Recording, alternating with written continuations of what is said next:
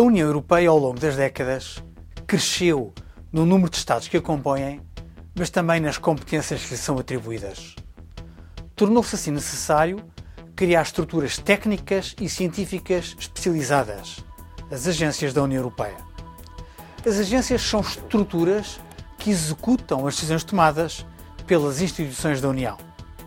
São organismos de direito público europeu, de natureza autónoma, criados por ato comunitário de direito derivado e que possuem personalidade jurídica própria.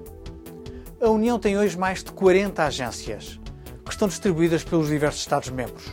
Em Portugal, por exemplo, estão sediadas duas: a Agência Europeia para a Segurança Marítima e o Observatório Europeu da Droga e da Toxicodependência.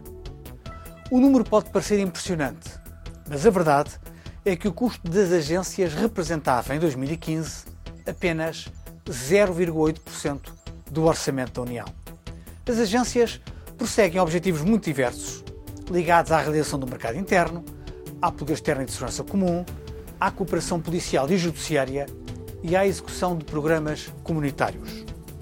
São exemplos de agências europeias a Europol, o Serviço Europeu de Polícia, sediada na Haia, na Holanda, a EFSA, a Agência Europeia para a Segurança dos Alimentos, sediada em Parma, na Itália, a EASA, Agência Europeia para a Segurança da Aviação, sediada em Colónia, na Alemanha, o ECDC, Centro Europeu de Prevenção e Controlo de Doenças, sediado na Suécia, e a EBA, Autoridade Bancária Europeia, sediada em Londres, e que, por força do Brexit, será deslocalizada para Paris.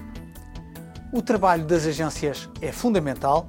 Face a uma Europa com tantos desafios e numa União com tantas missões.